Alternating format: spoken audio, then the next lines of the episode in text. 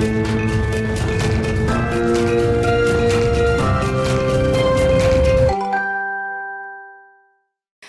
suis ravie de vous retrouver pour un nouvel épisode de Mark Strat. Chaque semaine, vous le savez, je reçois des experts du secteur de la communication et de la publicité, des annonceurs qui viennent nous parler de leurs enjeux stratégiques et de leur stratégie de communication. Alors, émission spéciale cette semaine autour des JO. On va commencer par parler Jeux olympiques et sponsoring sportif. Est-ce que les Jeux sont toujours aussi attractifs pour les marques? Qui peut se permettre aujourd'hui de mettre euh, un ticket d'entrée aussi élevé? Pour quelle retombée? On en parle avec Magali Tesnas Dumoncel, directrice générale de Sportsora. Paris 2024 et l'outdoor. Les règles changent en matière de communication extérieure. Interdiction de communiquer dans les 500 mètres autour d'un site olympique pour les marques qui ne sont pas partenaires. Alors qu'est-il encore possible de faire? Réponse avec Terre Rouge. C'est une agence spécialisée dans la scénographie urbaine. Et puis attention au marketing d'embuscade pendant les JO. Les marques non partenaires des Jeux olympiques n'ont pas le droit d'utiliser utiliser les emblèmes olympiques dans leur communication commerciale. Il faut en quelque sorte qu'elles bannissent les Jeux olympiques de leur vocabulaire pendant cette période. On fera le point là-dessus avec une avocate. Bienvenue dans Mark Strat, c'est l'épisode 14. Et pour commencer cette émission, euh, je reçois Magali Tézenas Dumoncel, directrice générale de Sportsora, association qui regroupe les acteurs de l'économie du sport. Bonjour Magali.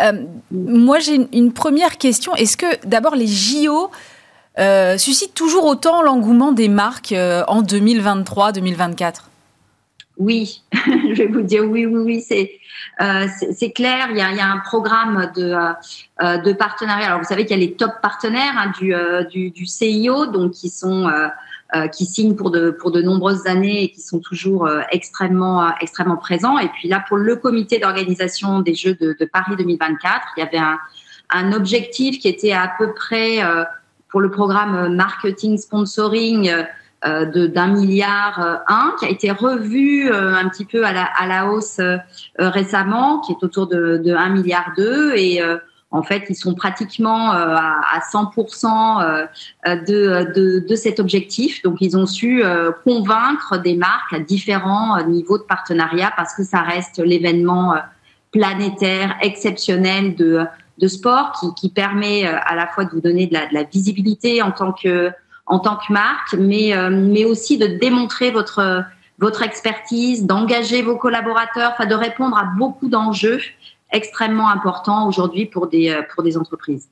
Euh, les tickets d'entrée sont, sont, très élevés. À partir de combien est-ce qu'on peut être, pour une marque, sponsor, partenaire des JO oui, ça se compte en, dizaines de, millions d'euros hein, pour être pour être partenaire euh, euh partenaire officiel. Et puis après, c'est difficile hein, de vous donner de vous donner un chiffre parce que comme euh, comme je vous disais, l'objectif est aussi pour toutes ces entreprises de montrer leur expertise. Il y a aussi pas mal de choses qui peuvent se faire en échange.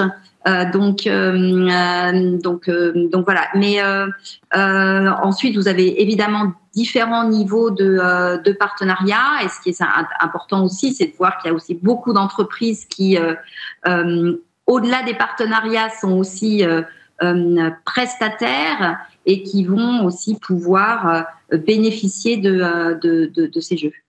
Comment est-ce que ce sponsoring sportif est, perçu par les Français? Alors, on a fait, il se trouve qu'on a fait une étude euh, récemment, en, début d'année, sur la perception du sponsoring par le, euh, par le grand public. Globalement, en fait, les Français ont une, bonne opinion du sponsoring sportif à 78% euh, euh En fait, ils le jugent euh, utile au sport à 83%, en fait, puisque les Français comprennent bien qu'en fait, le le, sport a besoin des partenaires privés. Et d'ailleurs, j'en profite, je fais une petite, euh, juste une petite aparté, mais c'est très important de savoir que 96% du budget d'organisation des Jeux olympiques proviennent de fonds privés. C'est le CIO, les marques la billetterie et en fait les 4% qui, euh, qui viennent de fonds euh, euh, publics en fait sont fléchés vers les jeux vers les jeux paralympiques.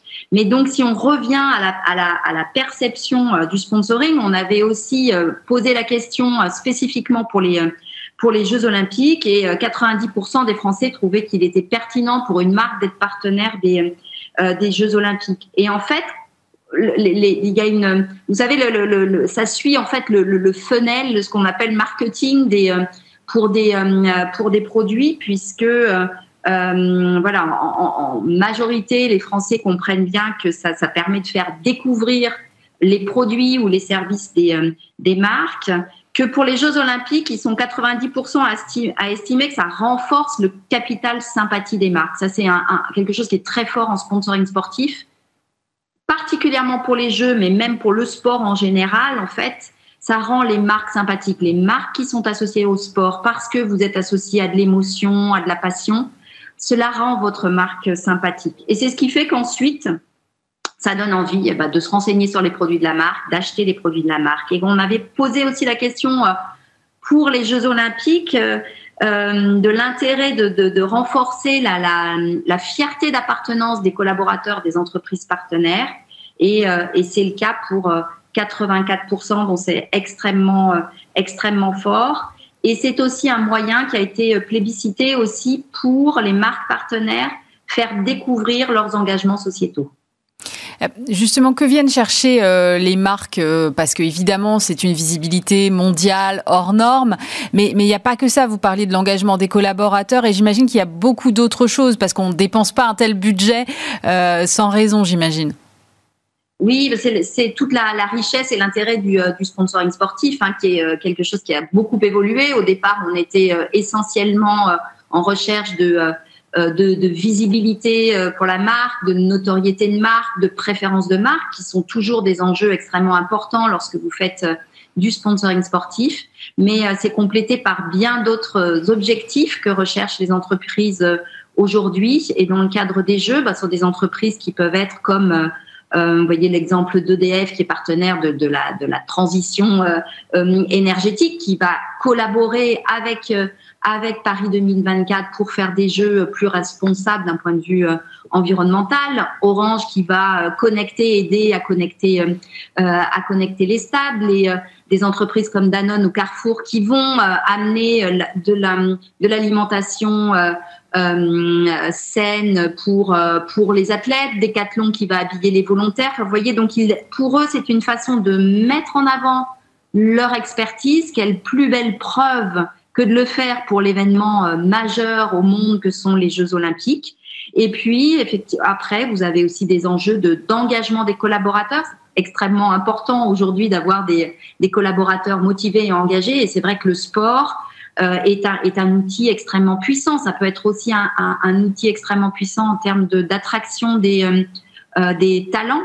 Il y a certains secteurs d'activité qui sont extrêmement concurrentiels où le fait d'attirer des talents est un vrai est un vrai enjeu. Quand une entreprise est engagée sur des sujets sport, on sait qu'elle est plus attractive vis-à-vis de, de ces, ces talents-là et en particulier des, des jeunes générations. Et puis il y a un enjeu aussi autour de tout ce qui est engagement responsable. Aujourd'hui, on demande aux marques d'être utiles, d'être utiles à la société. Et c'est vrai que le sport, et via les Jeux Olympiques, c'est le, le cas, vous permet de, de démontrer cette utilité, cet engagement, parce que vous avez des partenaires qui s'engagent pour les, euh, euh pour les Paralympiques, pour euh, la parité euh, euh homme-femme, pour un, environnement plus, une, une stratégie environnementale plus responsable. Euh, voilà, donc ça permet évidemment d'adresser de, de, nombreux enjeux de stratégie d'entreprise, des enjeux de marque, et c'est ce qui fait toute la, la puissance et l'intérêt du sponsoring couplé à un événement euh, extraordinaires que sont les Jeux olympiques et paralympiques. Il ne faut pas oublier le P de paralympique. Oui, justement, j'allais vous poser la question puisque vous parlez euh, d'engagement des marques et c'est vrai qu'il y a beaucoup de discours autour de l'inclusion. On sent que c'est aussi un levier d'attractivité pour les talents. Euh, est-ce qu'elles s'engagent tout autant sur les Jeux paralympiques que sur les Jeux paralympiques où il y a encore un gros gap d'attractivité entre les deux euh, compétitions? Alors, il y a un énorme effort qui a, qui a, qui a été fait pour, euh, pour ces Jeux euh, paralympiques en France. D'un point de vue, il y a une vraie stratégie marketing hein, du, du comité d'organisation avec un, un emblème qui est, qui est, qui, est, le même, avec deux, deux mascottes, une, une, olympique, une paralympique, avec un, un, slogan unique, avec une même identité visuelle, avec les mêmes, la même torche, le même programme de volontaires, une cérémonie hors stade pour l'un et pour, et pour l'autre. Et d'un point de vue purement marketing, les mêmes partenaires, ce sont les, les, mêmes partenaires. Pour la première fois, il y aura un programme d'hospitalité pour euh, dans le cadre des Jeux, euh, des Jeux euh, paralympiques. Il y a une même plateforme de billetterie. Tout a été mis en œuvre pour ces Jeux de Paris 2024 pour que l'attractivité des, des, Jeux paralympiques soit soit optimale. Et c'est vrai que c'est une c'est une chance et c'est une opportunité pour les pour les partenaires de de s'engager aussi sur ce sur ce sujet. Parce qu'une des forces du sport, euh, et, bien sûr des Jeux olympiques, c'est ce, levier de transformation. Et c'est bien tout l'intérêt sur le sujet du, euh, du sport, euh, du, sport paralympique, c'est que ces Jeux, un événement de, la sorte, aide à transformer tant la vision qu'on peut avoir sur le, parasport que l'accessibilité des personnes en situation de, handicap à la pratique sportive, aux, installations euh, sportive. Donc oui, il y a énormément d'efforts faits et euh, je pense qu'on va passer encore un cap euh, avec ces Jeux paralympiques à Paris en 2024. Magali, on a beaucoup dit que l'impact de la crise sanitaire avait entraîné euh, une baisse des dépenses sur le sponsoring sportif. Est-ce que là, l'arrivée des JO va permettre de remettre un petit coup de projecteur sur euh, l'ensemble finalement de l'écosystème et entraîner à nouveau peut-être une hausse qui va ruisseler euh, vers, vers les clubs, par exemple? Oui, alors il y a des études hein, qui, montrent que qu'il va y avoir normalement un élan euh, grâce à ces Jeux olympiques. On le voit dans, dans l'économie du sport. Si vous voulez, vous avez des pics euh, dans les euh, et dans les pays en particulier qui ont organisé des très très grands événements, qui sont les Jeux olympiques ou la Coupe du monde de football ou des ces, ces, fameux GESI. en fait, ça, ça, ça donne un, un, un, pic, une accélération économique au, au secteur. C'est vrai qu'il y avait une, une, une un moment d'inquiétude où euh, pas mal d'acteurs, dans ce, de parties prenantes de ce secteur du sport se sont dit oh là là là, ça va être euh, après les Jeux, il risque d'y avoir une espèce de forme de, de, de, un peu de, dépression. Euh, voilà, ça sera pas le cas, d'autant que vous le savez qu'on est quand même a priori en très très bonne voie pour accueillir les Jeux Olympiques d'hiver en, en, en 2030. Donc ça nous amène avec une, perspective. En plus, on boucle pas. Vous voyez le, cycle extrêmement euh, positif de la Coupe du Monde de rugby et des Jeux Olympiques. On a une perspective en plus euh, derrière. On espère bien que ces Jeux Olympiques vont donner envie à des marques qui sont venues, qui sont revenues un peu au sponsoring sportif avec la Coupe du Monde de rugby, avec les Jeux Olympiques. Ça va leur donner envie de rester dans le sponsoring euh, sportif et donner envie, et ça on va s'y atteler chez Sportsora, donner envie à, à à des marques qui n'auraient pas encore euh, investi dans le sport ou juste un petit orteil, d'investir plus euh, quand ils verront euh, toute la potentialité du, sport et du sponsoring sportif. Merci beaucoup Magali Tesnes du Moncel. Je rappelle que vous êtes directrice générale de Sport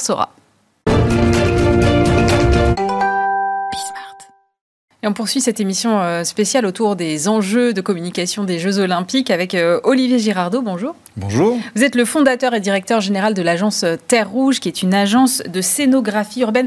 D'abord, peut-être que ça vaut le coup qu'on s'arrête un petit peu sur ce que vous faites précisément?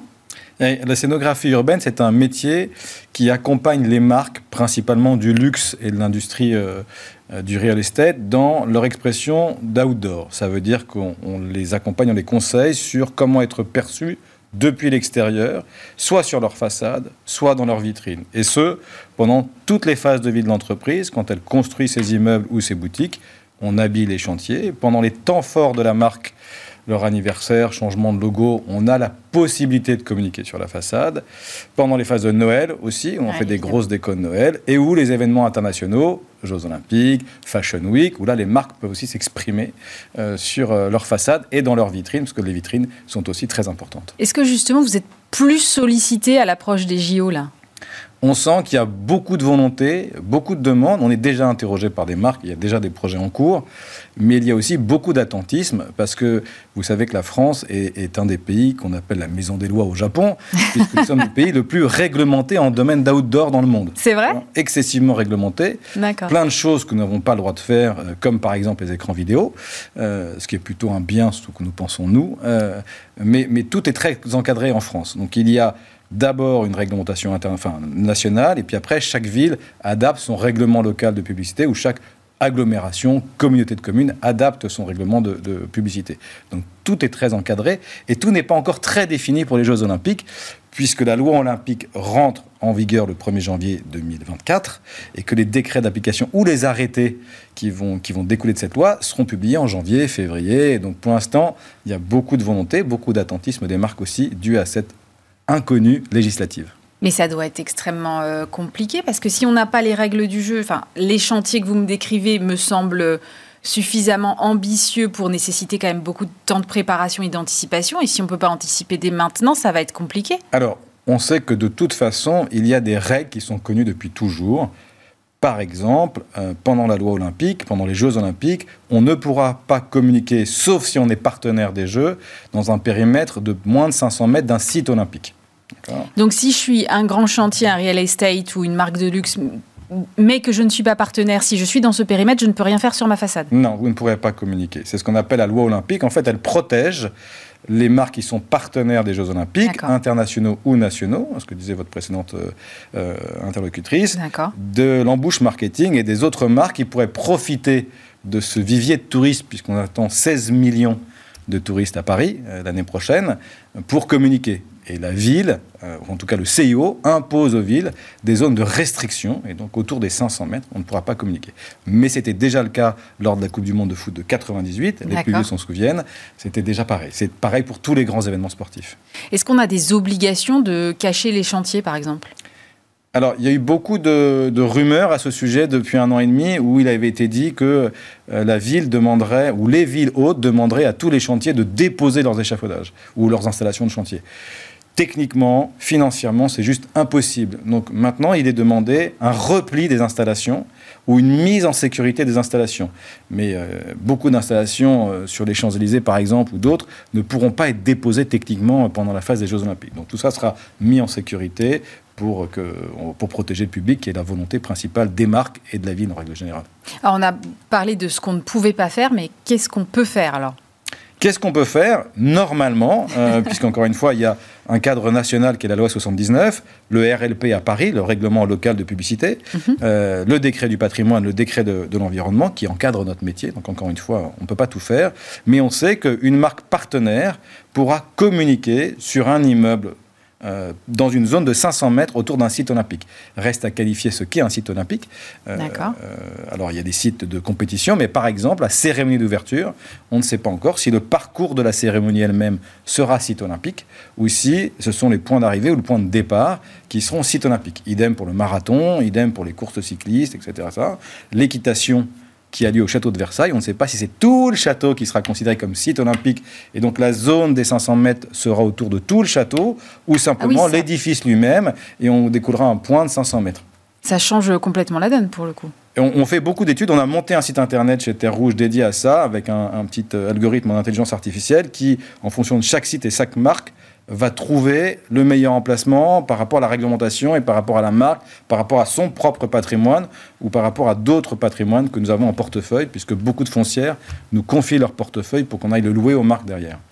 Et s'il y, a déjà, euh, s'il y a déjà des choses en cours, on sera obligé de les enlever euh, au moment de, des JO c'est pas encore très clair. Euh, pour l'instant, on, on, attend encore une fois, ça je pense que ça sera décidé en janvier ou février, les grands emplacements qui sont sur les monuments historiques qui qui dépendent d'une réglementation encore différente euh, ne seront pas déposées. Et donc, euh, il y aura juste, je pense, une obligation de communiquer pour des marques partenaires si elles sont dans la zone des 500 mètres. D'accord. Euh, et après, si elles ne sont pas dans la zone des 500 mètres, je pense que d'autres marques pourront communiquer sur ces, sur ces emplacements. Quand vous discutez avec les marques, vous dites qu'il y a des projets en cours et puis d'autres qui sont, qui sont un peu dans l'attentisme. quelles sont les problématiques avec lesquelles elles viennent vous voir? Quelles sont leurs envies? En fait, elles sont euh, très différentes en fonction de l'implication de la marque dans son sponsoring. Mhm. On parlait de Carrefour tout à l'heure. Euh, c'est sûr qu'une marque comme Carrefour ne va pas s'exprimer de la même façon qu'elle VMH, qui est partenaire des Jeux Olympiques également. Euh, les marques qui sont, avec lesquelles on travaille, elles veulent, dans un premier temps, signifier leur attachement au sport, signifier leur attachement aux valeurs que véhicule le sport, et donc faire des prises de parole très institutionnelles dans un contexte euh, économico-politique ambiant très positif pour le mhm. coup, puisqu'on veut essayer de sortir d'une torpeur latente que tout le monde ressent dans l'économie mondiale pour insuffler un petit peu de positivisme. Donc là, les marques sont en train d'adopter un discours super positif, très tourné sur le handicap. C'est une grosse tendance qu'on sent en tout cas, euh, ou sur les handicaps, pardon, euh, avec une grosse volonté d'être aussi présent pendant les Jeux que pendant les Jeux paralympiques, avec des valeurs euh, très universelles. Ça change votre façon de travailler, ces nouveaux briefs qui, qui arrivent et ces, ces, règles du jeu qui sont un peu mouvantes là? Euh, ça change un peu la façon de travailler pour euh, Agnès Léopold, qui est mon associée et directrice de création, mm. euh, qui est en charge tous les parties tous les, sujets créatifs de l'agence. oui, y a une, on sent bien qu'il y a une appétence pour des sujets moins consuméristes. on est moins dans la vente, on est plus dans le partage de valeurs commun, tous ensemble. L'important, c'est de participer. Euh, on est tous égaux. Euh, voilà, ce sont quand même des grands messages universels qu'on retrouve dans les briefs de plus en plus. Merci beaucoup, Olivier Girardot. Je rappelle que vous êtes le fondateur et directeur général de l'agence Terre Rouge.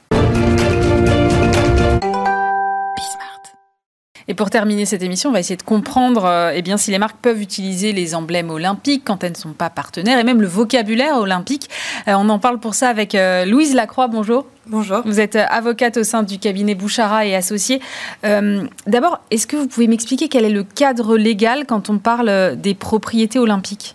Tout à fait. Alors, en fait, ce qu'on appelle les emblèmes olympiques, ça va être vraiment, comme vous l'avez dit, tout ce qui appartient euh, au domaine olympique et qu'on connaît un peu tous. On va avoir les anneaux, on va avoir la flamme, par exemple.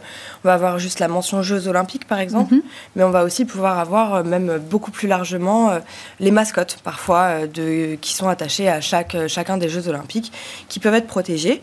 Et en fait, il y a une sorte de double protection un peu spécifique. C'est la première, c'est le fait que ce soit des emblèmes olympiques qui soient protégés au sens de la charte en fait euh, des Jeux Olympiques, qui est euh, quelque chose qui est un texte vraiment à part, qui leur confère pas une sorte de, protection de propriété intellectuelle en tant que telle, mais qui quand même leur euh, appuie en fait, si vous voulez, le fait que ce sont des, des, emblèmes assez renommés. Et ensuite, on a le volet protection au titre des marques donc euh, marque enregistrée euh, en France, dans le monde entier, etc. Et en fait, euh, le CIO, qui est donc le Comité international olympique, a un très large éventail de portefeuilles de marques et dépose en fait très régulièrement des marques sur les anneaux olympiques, sur les mascottes, sur le logo par exemple Paris 2024, qui est le petit. Le Ça, c'est déposé par exemple? Tout à fait. D'accord. Tout à fait. Donc voilà. Euh, est-ce que, est que ça s'étend au vocabulaire? Est-ce que par exemple une marque peut dire euh, j'organise, je ne sais pas, euh, les Olympiades de quelque chose pendant cette période? Alors c'est un sujet qui est assez compliqué parce que en réalité ça va aussi dépendre d'un certain nombre de critères qui sont propres à l'exploitation dans laquelle ça s'inscrit. Il y a eu une époque à laquelle, pendant laquelle le CIO agissait de façon extrêmement large et était très offensif même contre des marques qui étaient par exemple Olympiades. Il semblerait que ça soit plus trop le cas, mais je pense justement parce que ça va dépendre en fait du cadre d'exploitation. Et est-ce qu'il y a une sorte de, de volonté de la personne qui exploite ce signe-là de faire comme si elle était sponsor pour un peu profiter en fait du mouvement, ou si euh, c'est quelque chose de complètement différent. Par exemple, on a euh, les Olympiades dans les écoles, par exemple, auxquelles on pense, et qui sont euh, a priori pas concernées par ces sujets-là. C'est plus quand on a une, volonté commerciale, où là on est un petit peu en danger? Oui, une volonté commerciale et, et le fait de vouloir s'inscrire en fait dans, dans, le mouvement des Jeux Olympiques et de profiter un peu de toute la visibilité que ça va faire, alors qu'en fait euh, et comme ça a été très bien dit par les autres invités aussi, euh, on, a, euh, on a des sponsors en fait officiels pour lesquels il y a de, très importants investissements qui sont engagés. Et, donc pour lesquels le CIO tient à protéger en fait ces investissements et, son positionnement aussi par rapport à l'utilisation de ces marques. Qu'est-ce qu'on qu'est-ce qu'on risque si on utilise à mauvais escient les symboles olympiques? On a deux typologies de risques euh, globalement. On va avoir le premier qui est du coup la contrefaçon de marque, puisque mhm. euh, à partir du moment où des marques sont euh, enregistrées, ça donne des droits en fait aux titulaires. Donc là, en l'occurrence, c'est le CIO, c'est le comité, comité international olympique. Euh, et ça leur donne le droit d'agir en contrefaçon de marque à l'encontre des entreprises ou des tiers qui utiliseraient euh, à titre de marque, donc ça veut dire euh, globalement dans la vie des affaires, sur le marché, etc., de façon commerciale, des emblèmes olympiques. Donc par exemple, si on imaginait qu'une marque décidait de sortir par exemple un t-shirt, disons-le mhm. comme ça, avec les anneaux olympiques, même si c'est dans une couleur un tout petit peu différente, euh, le CIO serait euh, potentiellement susceptible d'agir en contrefaçon de marque, puisque les anneaux sont enregistrés à titre de marque. Euh, et on a aussi, le CIO peut aussi agir en concurrence déloyale ou parasitaire. et ça, c'est une sorte d'autre volet, et c'est le volet dont je parlais un petit peu tout à l'heure, sur lequel on va, on va reprocher à une entreprise de créer par exemple une confusion avec le fait d'avoir un statut de sponsor officiel ou pas Est-ce qu'en fait on se positionne comme ça en fait sur un marché parce qu'on a une grosse campagne de communication par exemple qui va être en lien avec les mm. Jeux Olympiques ou euh, une nouvelle collection, une collection capsule, ce genre de choses mais en fait, on arrive, le consommateur ne sait pas trop finalement si c'est euh, euh, quelqu'un qui est affilié officiellement aux Jeux Olympiques ou pas. Ça, ça peut être reproché sous le fondement de la concurrence déloyale et son pendant, euh, le parasitisme, qui est euh, le fait pour le CIO de vouloir protéger en fait ses investissements euh, engagés justement en termes de communication, etc. Et donc ça fait partie des actions qui sont totalement ouvertes et possibles. Qui est-ce qui surveille ça? C'est le CIO directement? Oui, ils ont des surveillances de, de marque en réalité. Et, euh, étant donné les moyens et les investissements qui sont engagés, euh, on peut raisonnablement croire qu'ils ont une surveillance aussi un peu plus large sur euh, les, différents lancements qui vont être, qui faits, notamment bah, dans le cadre de Paris 2024. et de manière générale, il faut le savoir, c'est que le CIO est assez offensif. Euh, ça ne veut pas dire qu'on ne peut pas du tout euh, euh, faire de campagne ou, ou, parler des Jeux Olympiques dans sa communication, mais il faut être extrêmement vigilant parce qu'ils sont assez offensifs. Donc ça veut dire quoi? Ça veut dire que si on veut utiliser un peu cette surfer sur la vague, on va dire, il vaut mieux d'abord consulter son, son avocat et être sûr que tout s'inscrive bien dedans, quoi. Tout à fait, tout à fait. C'est ça la leçon. exactement.